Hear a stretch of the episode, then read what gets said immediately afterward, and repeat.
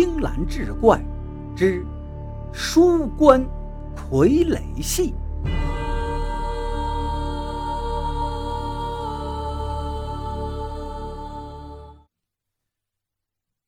在鲁家庄所有的工匠里，鲁天赐的父亲可以说是数一数二的高手。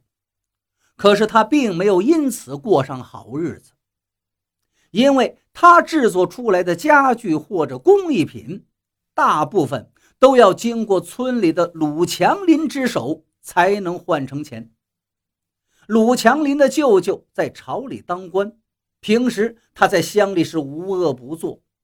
为了发财，二十年前，这鲁强林召集村里的工匠开了个会，宣布以后的家具由他统一出售卖钱。村民都知道此人心狠手辣，而且有后台，也都不敢反对。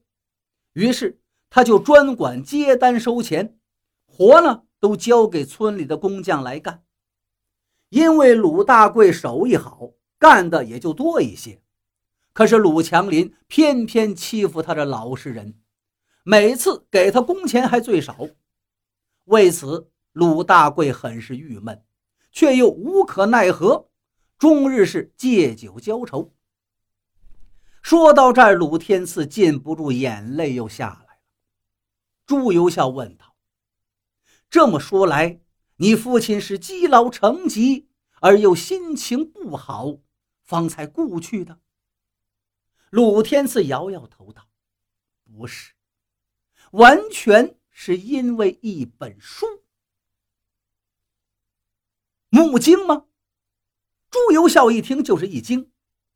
朕早就听说，得此书者，木匠手艺是一日千里。莫非果然如此吗？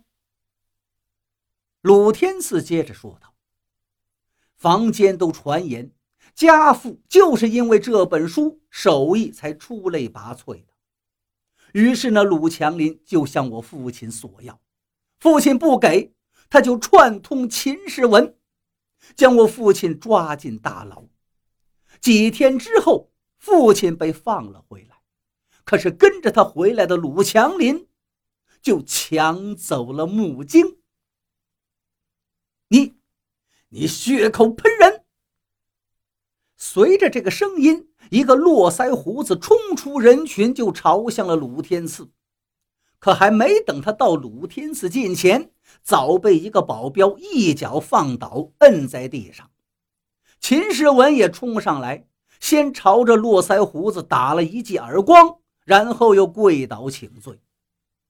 朱由校指着络腮胡子问：“他是什么人？”秦世文赶紧回禀。他就是鲁天赐方才提到的鲁强林，不过我可没有跟他串通啊！鲁天赐纯粹是一派胡言，还请万岁明鉴。你再说没有串通，你在牢里是怎么跟我们说的？这么快就忘了吗？大家一听，说话的竟是那一个小木人儿。看打扮，应该是鲁大贵。秦时文，你好歹也是读过圣贤书的人，怎能信口雌黄？你不是说了，别说鲁强林的后台，就是你也能让我家破人亡。现在你的目的达到了，你应该高兴了吧？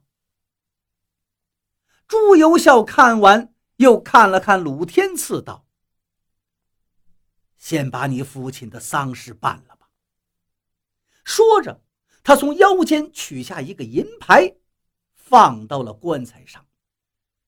你事后拿着这个腰牌去宫里见我。说完，带人就走了。看热闹的这才明白过来，鲁天赐交好运了。皇上要是看上他，要他一起进宫干木匠活了。几天之后，鲁天赐在众乡邻的帮助下，让父亲入土为安，但他没有立即进宫，因为要等过了父亲的三期才能出门。大约半个月，知府武田亲自来到鲁天赐家，告诉他案子已经审结，鲁强林因为拒不交出木经，被皇上一怒给杀了。而那秦世文身为父母官，却跟地痞勾结，欺压百姓，背叛充军。现在呀，正走在去岭南的路上。得到消息的那天晚上，鲁天赐买了好酒好肉，来到那个帮忙的年轻人家里。年轻人叫鲁长生，在外面跟着马戏团谋生，这次恰好回家。碰到了这件事，两人面对面坐着，好久没有说话。突然，鲁天赐站起身来，离开桌子，给鲁长生就跪下了。鲁长生赶紧把他扶起来：“天赐，你这是干什么呀？”鲁天赐含泪道：“若不是兄弟你帮忙，我恐怕不能给父亲报仇啊。”鲁长生道：“我这也不单单是为你父报仇，鲁强林这几十年无恶不作，是天不留他呀。”五天前，就在鲁天赐父亲被逼死、报仇无门之时，从小一起长大的伙伴鲁长生回来了。鲁长生在马戏团表演口技，不仅有学谁像谁的本事。还会赋予，两个人一合计就演了这一出双簧。因为鲁强林的父亲在朝里做官，县官又跟他狼狈为奸，想要扳倒他，按正常程序是走不通的。于是呢，他们就想到了这个吸引皇上出来的办法。因为皇上是个木匠迷呀，以前就曾经微服私访来过鲁家庄。只要是有新鲜的家具做出来，他一定会来看房。为了达到最佳效果，鲁天赐就打造了这个书形的棺材，并四处放风。果然，有这个癖好的朱由校就微服来访。鲁天赐就跟鲁长生一起，用鲁长生的特长口技加腹语，上演了一出。报仇的大戏，只是那鲁强林至死都不知道，那本所谓的木经纯属子虚乌有，而这也正是让他死无葬身之地的法宝。